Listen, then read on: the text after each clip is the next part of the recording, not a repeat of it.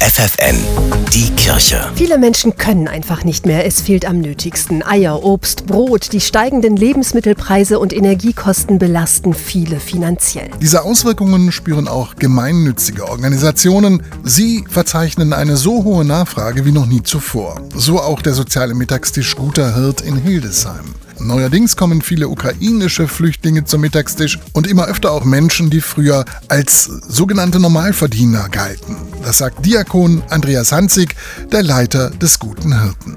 Also es kommen tatsächlich mehr Leute zu uns, also einmal gerade durch diese ganze Kriegsgeschichte und natürlich kommen jetzt auch nochmal wieder verstärkt Leute dazu, die bislang eigenermaßen klarkamen, aber wo jetzt die, die ganzen Preise und so weiter das übersteigen, was sie ausgeben können. Und da wird es natürlich jetzt im Moment wirklich dramatisch. Dass die Lage dramatisch ist, davon berichten ihm auch die Menschen, die herkommen, sagt Hanzig.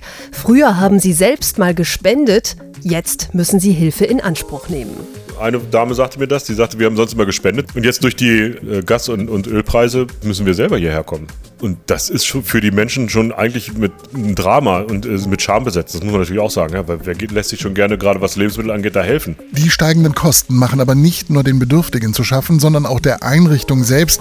Denn auch hier fehlt es neuerdings an Spenden. Andreas Hanzig schaut deshalb durchaus besorgt in die Zukunft. Also dem sehe ich nicht gelassen entgegen, sondern eigentlich mit, mit großer Besorgnis, weil das Problem ist tatsächlich dadurch, dass so viele kommen, wir die Spenden nicht mehr reinkriegen, die wir bräuchten, um gerade was die Lebensmittelausgabe angeht, um das wirklich äh, zu decken. Und ich vermute, dass, da haben wir auf jeden Fall bis Ende des Jahres noch richtig mit zu kämpfen. Die Kirche bei FFN.